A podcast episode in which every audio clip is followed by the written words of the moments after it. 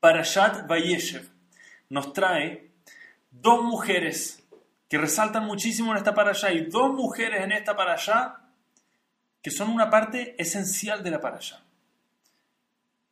Y a pesar de que la historia no pareciera ser tan distinta, una es recordada como una de las mujeres más elevadas, más santas que han existido en la historia del pueblo judío, y una es recordada como una mujer extremadamente malvada. Y la pregunta es por qué. Entonces vamos a ver. Tenemos a Tamara. Tamara, una mujer, tzadeket, dice el Midrash, ella sabía que su destino era traer a este mundo la dinastía de reyes de Am Israel. Ella sabía que ese era su destino. Y Tamar se casa con uno de los hijos de Yehudá. Este hijo muere, se casa con otro de los hijos de Yehudá, hasta que eventualmente ella, cada persona con la que se casó, falleció y llegó el momento de casarse con el último hijo, el tercer hijo de Yehudá. Y Yehudá estaba un poco nervioso. Decía, tal vez si ahora mi, mi, último hijo se casa con Tamar, ese hijo también va a morir y estaba, estaba asustado. Y Tamar hizo lo que en esa época era correcto según la halajá, según de nuevo, para una mujer que tuvo este nivel de Ruach HaKodesh, de profecía y entendía que esto era lo correcto. Tamar se aseguró, entendía que el no poder pasar al siguiente en línea para el matrimonio siendo el hijo, le correspondía pasar al padre que era Yehudá mismo. Y Tamar y Yehudá tienen una relación, Tamar estaba disfrazada, él no sabía que era Tamar, y Tamar queda embarazada. Esa es la historia muy, muy, muy resumida. Tamar es recordada como una tzadekit y de hecho de ese bebé sale la dinastía de reyes y eventualmente vendrá Mashiach de esa relación entre Tamar y Yehudá. Tamar es recordada como una mujer increíblemente santa. Pero después en la parashá está la, está la esposa de Potifar, la mujer de Potifar. Ella ve, dice el Midrash, vio las estrellas, que de ella también vendrían tremendos tzadikim. Ella vio esto, ya sabía que de ella vendrían grandes pilares a este mundo. Entonces ella dijo, ok, claramente hay una conexión entre mí y, y Yosef, ella sabía que entre alguna conexión entre ellos dos vendrían estos grandes tzadikim, y ella persiguió también para estar con Yosef. Sin embargo, ella recordaba como una mujer malvada. Ella recordaba como una mujer terrible. Cada vez que hablamos de la esposa de Potifar, que estaba haciendo adulterio, de todas las cosas terribles que intentó hacer. Y la pregunta es por qué, si la motivación fue tan parecida una motivación con la otra. No una mala pregunta, ¿verdad? ¿Cuál es la diferencia? Dos mujeres, ambas actuaron viendo el futuro, viendo el destino, lo que iba a pasar. Ambas sintieron que tenían una responsabilidad de traer a esta persona elevada, de hacer esto porque era lo correcto.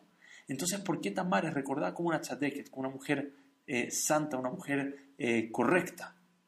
Y la esposa de Potifar es recordada como una mujer malvada. Esa es la pregunta que trae Rabbi Jacob Galinsky y la respuesta es tremenda porque nos deja una lección tan grande y nos ayuda, nos orienta un poco a entender en nuestra vida cuál es el factor decisivo, qué es lo que determina si lo que estoy haciendo es una acción santa, una acción de Kedushá, o tal vez estoy comportándome de forma inapropiada, inadecuada. Y la diferencia es así.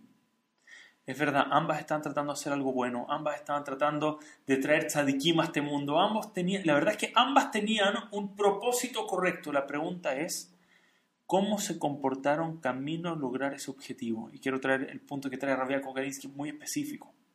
Y dice así, cuando llegó el momento en el que Tamar tenía que elegir, ¿va a tener su bebé? ¿Salvarse de ser sentenciada a muerte por el que estaba siendo acusada de adulterio? ¿Se va a salvar? Ahora, para salvarse, ¿qué tiene que hacer? Tiene que decir que Yehudá a la persona que estuvo con ella y humillar a Yehudá delante de todos. Yehudá iba a quedar terrible.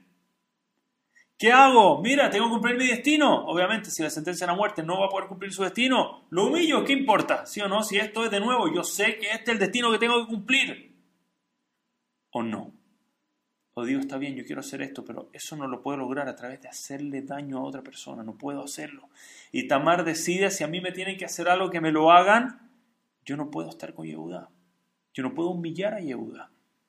Esa no es la forma de cumplir mi objetivo mientras que la esposa de Potifar, cuando llegó el momento y vio que no tenía cómo estar con Yosef, Yosef no cedía, ¿qué hizo? Lo humilló, lo acusó, mintió sobre lo que había hecho y lo arrojó al calabozo por años. Esa era la diferencia. Ambas es verdad, ambas decían, mire, yo tengo un objetivo puro, yo al final de la línea quiero llegar acá a, hacer algo bueno, pero ¿qué pasa en el camino? ¿Atropello a todo el que está en mi camino? Si hay alguien que de alguna manera podría ser perjudicado por lo mío, no importa. Esto es más grande que los sentimientos del resto de las personas o digo, mira, tengo un objetivo, pero no puedo en el camino atropellar a la gente, no puedo en el camino destruir a una persona. Tengo que cuidar a cada persona en el camino, incluso cuando lo que estoy intentando hacer es algo increíblemente espiritual, increíblemente importante, con una kedushá, con una santidad impresionante. No puedo atropellar a gente en el camino.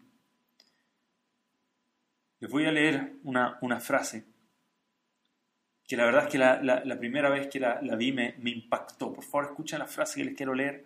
que el Levinstein trae esto, el Mashgiach Rouhani de Yeshiva de Mir. Por favor, escuchen lo que dice porque es realmente impactante. Dice así: Yeshlanu Kabbalah Berurah. Tenemos una tradición clara.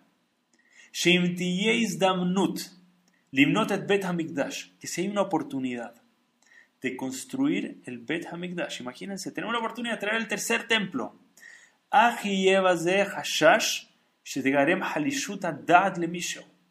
Pero por esto hay un hashash, hay una sospecha, hay una probabilidad de que alguien se sienta pasado a llevar, de que alguien se sienta mal, de que alguien sea ofendido, de que alguien le duela algo que va a pasar. Tengo, de nuevo, estoy haciendo lo gigante, construir el Beit HaMikdash, pero ¿eso a alguien le va a causar daño?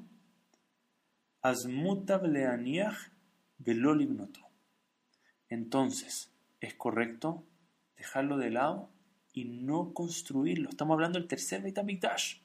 Es correcto dejarlo de lado y no construirlo. Así no se construye el Beit HaMikdash. Esa no es la forma en la que traemos el templo, a través de hacer, de romper a alguien, de destruir a alguien, de aplastar a alguien. La forma en la que construimos el templo es cuidando la, emoción de cada persona. ¿Saben de dónde sabemos eso? de las de las evidencias más grandes de eso, Moshe Rabenu. Hashem le dice a Moshe Rabenu, le dice, Moshe, saca al pueblo judío de Egipto. ¿Qué le dice Moshe? Le dice, Hashem, no puedo sacarlo. Mi hermano mayor es el chief rabbi de Am Israel, es el rabo oficial de todo Am Israel hoy en día. ¿Cómo voy a llegar yo, el hermano pequeño, y sacarlo de su posición? Mi hermano se va a sentir mal. ¿Cómo se va a sentir mi hermano si hago algo así? I can't do it, le dice. No, no puedo hacerlo, pobrecito mi hermano. ¿Quién me hubiese imaginado yo que le respondiera Shem? Moshe Rabenu. No sé si entiende la situación que están viviendo tus hermanos en Israel. Ok, tu hermano se va a sentir mal, pero hay que sacar al pueblo judío de Egipto. ¿Cómo? Mira, lo lamento, el daño colateral. Se va a sentir mal, he'll get over, lo va a superar, va a estar todo bien. Pero Hashem no contesta eso. Hashem le da la razón a Moshe le dice a Moshe, entiendo, pero no te preocupes, Aarón no se va a sentir mal. Aarón es tan grande que en lugar de sentirse mal se va a alegrar por ti, ya está saliendo, apenas escuche, va a salir, te va a recibir a ti en la entrada de Egipto. Hashem le dice, Aarón no se va a sentir mal y no le dice, ¿qué importa si Aarón se siente mal? Tienes que sacar al pueblo judío de Egipto y entendemos de acá que incluso cuando la misión es grande, es importantísima hay alguien que voy a aplastar en el camino. ¡Wow! ¡Cuánto cuidado tenemos que tener! Porque de esto puede depender. Si estamos siguiendo el camino de Tamar o si estamos siguiendo lo aleno, el camino de la esposa de Potifar. ¿A qué nivel me importa y me preocupa la gente que hay en mi camino? Somos empáticos, somos cuidadosos de no aplastar a alguien en el camino. Tengo ese cuidado y ese tacto. Intento todo lo que puedo de no lastimar a nadie o digo lo lamento, acaba alguien con una causa importante, muévase del camino, hace toda la diferencia. Entre Tamar, la Tzadek, que te recuerda como una de las mujeres rectas más santas de la historia de Am Israel, con la esposa de Potifar. Me gustaría cerrar compartiéndoles algo. Un joven que le tocó una infancia muy difícil después de perder a toda su familia en la Shoah, poco antes de su bar mitzvah, tuvo el zehut de salir vivo de los campos de concentración. Un milagro, pero imagínense cómo salió lo difícil este joven le tocó buscar la familia que le quedaba. Uno de sus tíos vivía en Israel y se fue a vivir donde el tío prácticamente lo crió como si fuera el padre. Y cuando a este pequeño niño le llegó el momento de hacer su bar mitzvah, ¿se pueden imaginar la alegría, la emoción de Baruch Hashem? Este niño salió adelante, lo importante, lo determinante que era para este niño. Poder leer eso para allá eh, era un momento realmente esencial. Entonces el tío dijo, mira, yo necesito que este bar mitzvah sea el bar mitzvah más especial que ha habido en toda la historia. Vamos a asegurar, vamos a llamar a todo el mundo, vamos a asegurar que la sinagoga se llena, que esté repleta, que todos vengan a escuchar como el niño lee su para allá, que preparó su para allá, ya preparó el discurso, ya está listo, está ahí arriba. Olvídense que este va a ser el bar mitzvah más especial de la historia. Ese Shabbat era para Shat Shelach. Y llega el pequeño, 13 años, no tan pequeño, llega el nuevo adulto, 13 años, entusiasmado. Solo tiene a su tío, tiene un hermano que está con él, no tiene a toda su familia como le hubiese gustado, pero está ahí, está muy emocionado. Y justo antes de leer la Torah, se dan cuenta que hubo un error de coordinación. Este joven tiene que subir y el que normalmente, el Baal Corel, que normalmente lee la Torah en esa sinagoga, también se paró a leer la Torah. Un señor muy mayor. Se levanta a leer la Torah y el joven no entiende, se levantó él y, entonces alguien se acercó y le dijeron, hey, eh, hoy tenemos bar mitzvah, hoy lee el joven. El hombre le dice, ¿cómo así? A mí nadie me avisó. Le dice, bueno, sorry, se nos fue, pero te estamos avisando ahora. Le toca leer al niño. Y dice, ¿cómo así? Yo te trabajo voluntario, dice el hombre. Yo esto lo hago porque sí, porque me gusta, a mí me apasiona hacer esto. Pero ¿cómo no me avisan? Yo ya preparé la para allá. De nuevo, tenía un buen punto. Si ya preparé la para allá, yo hice todo. Pero todos empiezan a mirar, mira, o sea, tal vez hablemos de esto después, pero de nuevo, tenemos un niño que todos saben, sobreviviente de la Shoah, no tiene sus padres, un yatón, un huérfano. No es el momento para discutir, solo muévete, deja que el niño vaya y que suba. Pero el hombre no está, no, no está atinando, ¿verdad? No está haciéndole clic, él está insistiendo, ¿cómo puede ser? Yo la preparé y le dediqué y me esforcé. Y el niño ve que están todos tan ansiosos, están todos poniéndose nerviosos. Entonces el niño dice, eh, gente, dice, tranquilícense y se acerca con el Baal Coré. Y le dice, estimado Rab, le dice, tranquilo, le dice, usted es un señor muy mayor. ¿Verdad, Hashem, que vive hasta los 120? usted es un señor muy mayor, yo recién tengo 13 años, yo voy a tener muchas oportunidades para leer para Shelach en mi vida. Bezat Hashem, usted también, pero probablemente me quedan más a mí que a usted. Le dice, no se preocupe, yo con mucho gusto. Léalo, acabó, usted es mayor que yo, por favor, léala para allá, no se haga problema, estoy seguro que vendrán muchas otras oportunidades para mí, para poder pararme a leer Torah y hablar palabras de Torah para Am Israel. Estoy seguro que esta no va a ser la única oportunidad. Bezat Hashem, yo lo cedo y que Hashem me dé fuerza el día de mañana, le dice, para yo poder muchas veces leer la Torah y enseñar Torah y hablar de Torah para. Se le dice, pero por favor la lectura es toda de usted. Nadie lo puede creer, la madurez de un niño de 15 años, de 13 años. Se pueden imaginar 13 años el niño cediendo su lectura de la Torah y el hombre se levantó y leyó la Torah. Pero este jovencito tuvo el zehut de leer su allá muchas veces más.